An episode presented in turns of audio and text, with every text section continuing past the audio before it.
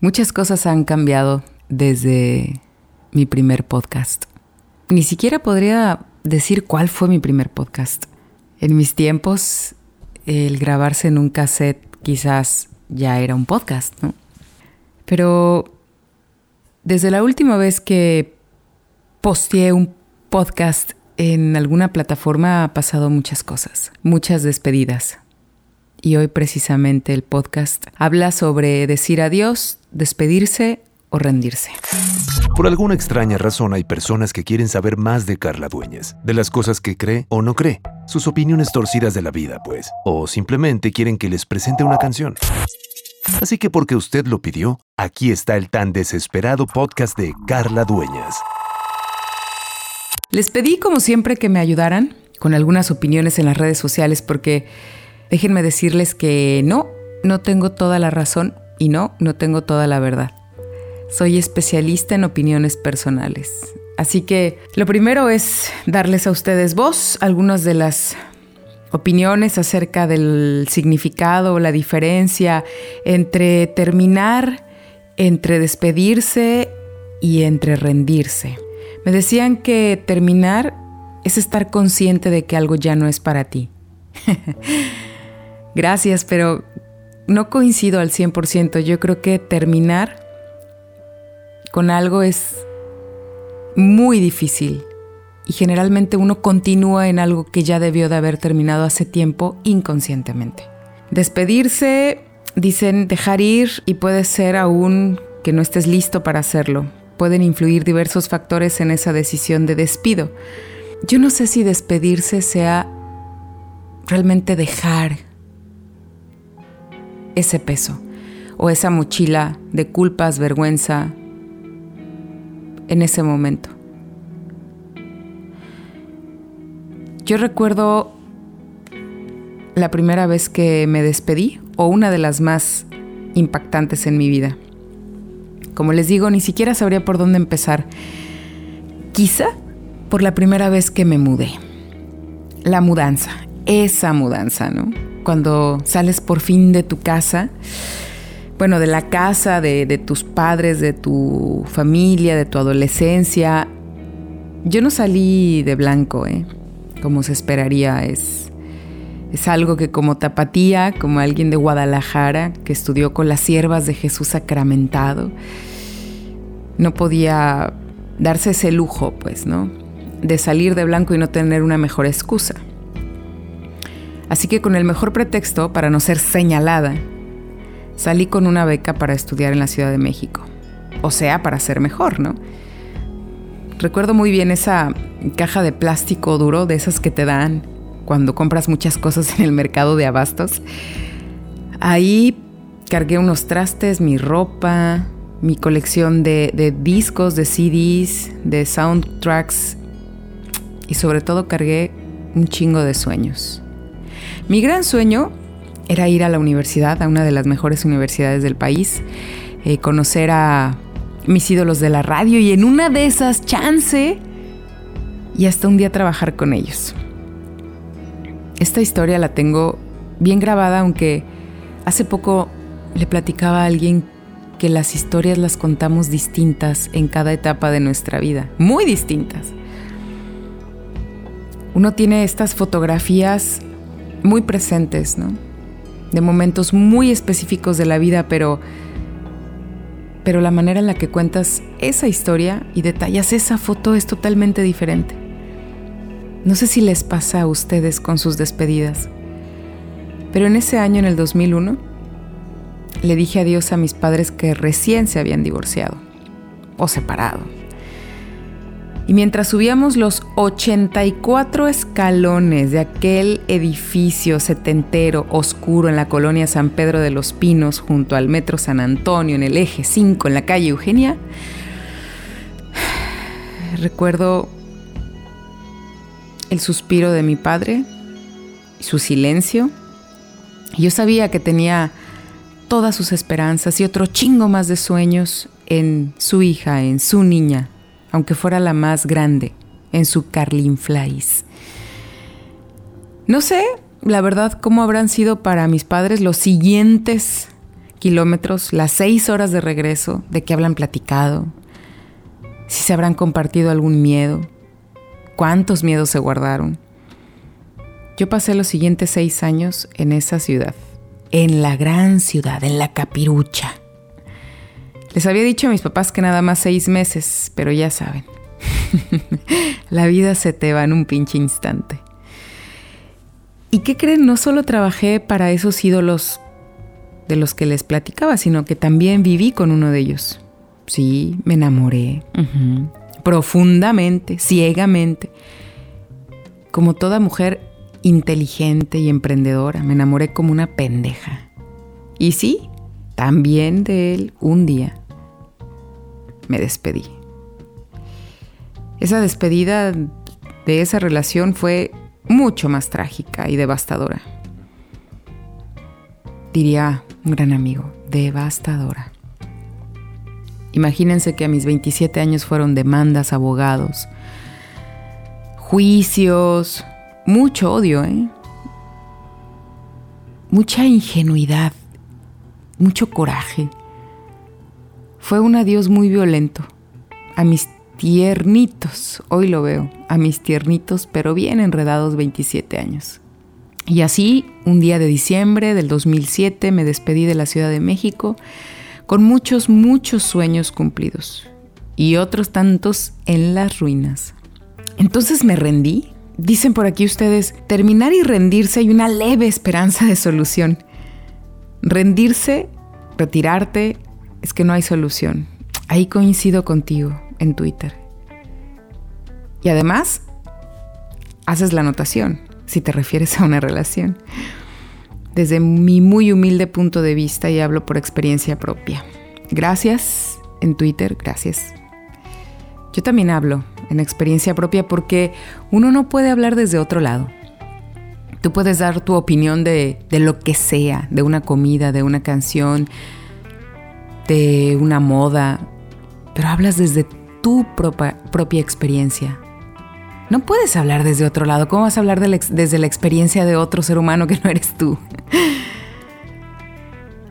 y entonces sigo, porque, porque no me rendí en otras cosas, porque conservé muchos amigos, porque decir adiós no es olvidarse de todo y a la chingada, no siempre es rendirse completamente, es, es abrazar a tus amigos en la central camionera, en el aeropuerto, en la calle y, y decirles adiós si no significa ya me rendí o ya te olvidé. Por el contrario, el adiós de la Ciudad de México me dejó bien abrazada durante años por grandes amistades que a la fecha conservo. Eso fue lo más preciado que me llevé. Amistades de las buenas. Y un chingo de aprendizaje. La ruina. Pero mucho aprendizaje y muchas historias que contar. Al aire. hay una maleta roja. Manejé seis horas después de seis años hacia mi nueva vieja vida en Guadalajara, en mi perla, en mi ciudad. Ahí construí un baño, ¿sí? Un baño de mujeres. Uno de los programas más escuchados durante varios años en la FM, según los ratings. Para mí fue una catarsis. Una terapia de varios años para superar aquella despedida. Imagínense, había vivido en unión libre sin permiso de mis padres. Había trabajado en la primer radio por internet. Había grabado para Los Pinos, para marcas de las que se les antojen y había vivido con 50 pesos al día. Está cabrón. Llegaba de Tacubaya a Santa Fe, me comía cinco tacos ahí en el metro por 10 pesos y hasta sacaba copias. Bueno, un día hasta para un Starbucks me alcanzó. Y después de haber suplicado por un espacio en aquella estación, en, en la universidad, por mí, por fin me entrevistaron para una nueva estación de radio. Y me quedé. Un año. Pero fue uno de mis momentos más importantes. Después, siguiendo los pasos de aquel del cual me enamoré como pendeja, pues les dije adiós, ¿no? Me costó un huevo despedirme de esa ciudad, la ciudad que me había enseñado que no necesitaba ser hija de un conocido, de un rico, de un... de, tener una palanca, ¿no? Que no necesitaba tener ese contacto para que me dieran chamba. La ciudad que me enseñó que de verdad, de verdad podía ser... que de verdad podía vivir de mi voz. Ahí grabé, les digo, para marcas de cremas, de desodorantes, tiendas departamentales, una que dice, soy totalmente palacio. Y un día hasta viví en Polanco y hasta me compré una casa. Y un día también la perdí. De eso, de todo eso. Un día de diciembre después de seis años me despedí. No, no me había rendido. Solo me despedía. ¿Pero qué creen? Tres años después me volví a despedir. Sí, de mi baño de mujeres. Sí, de mi ciudad. Bueno, hasta del pinche país me despedí. Me volví a enamorar. Y me fui a vivir a Londres. Dejé el departamento junto a las vías del tren en la calle de Inglaterra que rentaba. Chingoncísimo. Sobre todo porque ahí juntaba a mis amigos Ahí nos trasnochábamos. Ahí vivía sola, de verdad sola por primera vez en mi vida. Tres años de reuniones hasta la hora que quieran, hasta el día siguiente, fútbol, amores prohibidos.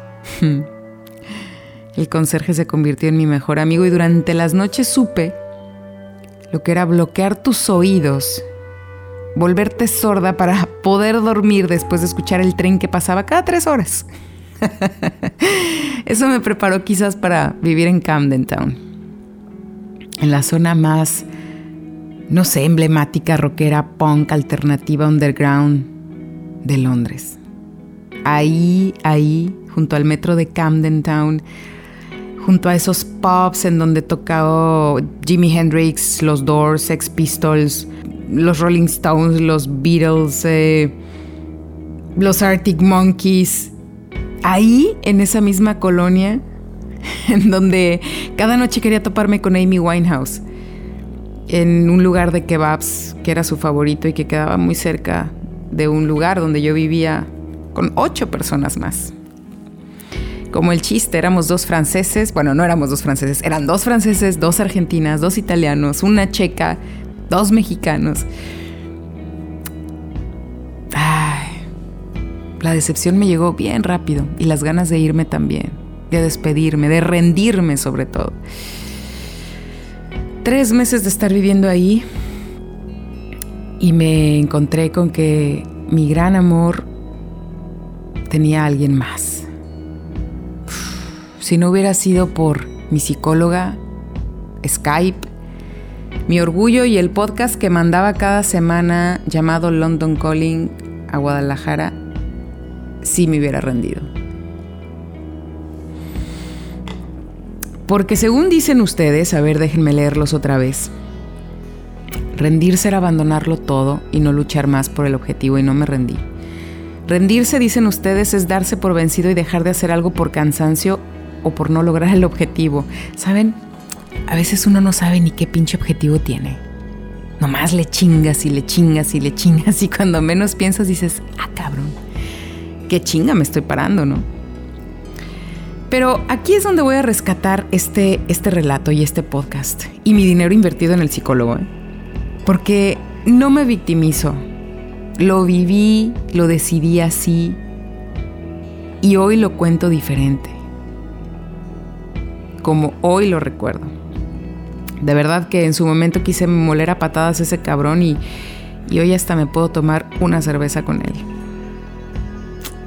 Londres lo viví a mi manera, aunque la motivación de mudarme en gran parte haya sido de ese amor y, de esa fuerza que solo te da otro, en el cual te reflejas, pues eso se te queda, ¿no? Eso te construye. Y las facturas de irse o de quedarse hay que pagarlas, hay que pagarlas con convicción de que lo disfrutado de lo que ya te comiste valió la pena y que pues eso por lo que sufriste te dejó un aprendizaje y, y eso es muy valioso. Pero ¿cuántas veces puedes dejar tu lugar? ¿Cuántas veces puede uno dejar su espacio, ¿no? E-, ese espacio que, es el que construyes cada vez que, que tienes una relación o que, o que montas una casa o que te montas en un sueño, ¿no? Y comenzar otra vez. ¿Cuándo es solo un adiós? ¿Cuándo ya se convierte en un me rindo?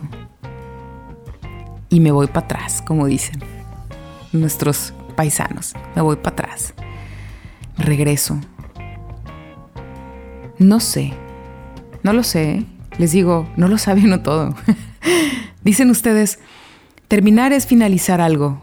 ¿Sí? ¿Tú crees? Dices, terminas con alguien y luego vuelves y vuelves y no acabas. Despedirse puede ser temporal o momentáneo. ¿Y qué tal cuando te despides de alguien que muere y no lo vuelves a ver? Rendirse, dejar de buscar o lograr algo. Pues yo no he dejado de buscar, así que creo que no me he rendido. ¿Ustedes? ¿Saben?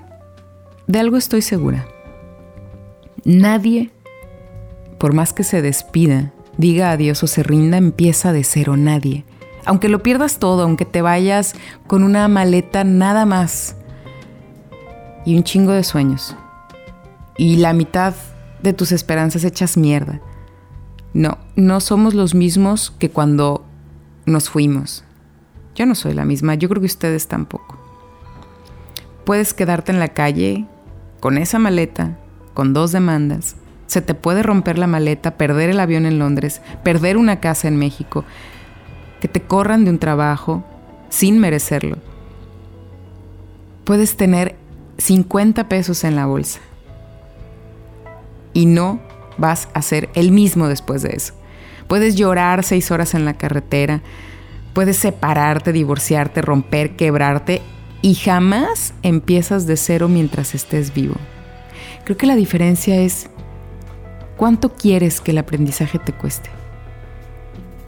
Hay maestrías ¿eh? y doctorados en me cargó la chingada y me quedé en el hoyo o me cargó la chingada y me volví a levantar. ¿Cuántas veces puede resistir un corazón las rupturas? Todas. Todas. Las que tú quieras. ¿Cuántas veces te pueden partir la madre antes de rendirte, las que tú quieras. Yo ya perdí la cuenta, pero no soy la misma. Y hoy me doy cuenta que quedarse en un lugar no es parar, no es rendirte. Y que se vale terminar con algo, aunque sigas ahí. Y que un día también se vale decir adiós y volver a empezar, porque nunca empiezas de cero.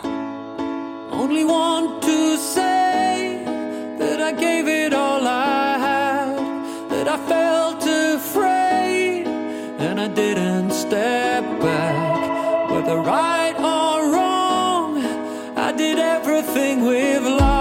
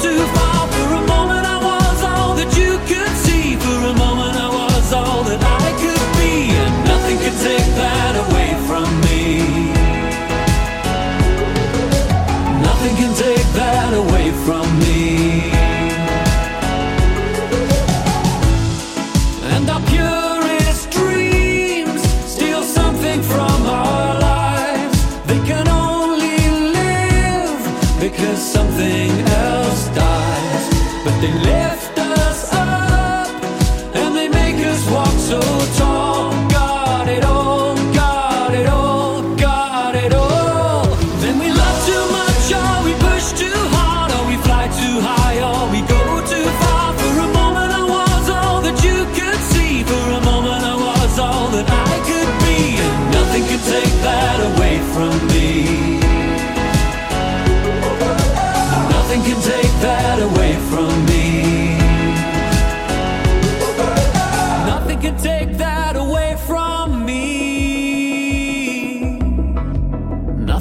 take that away from me.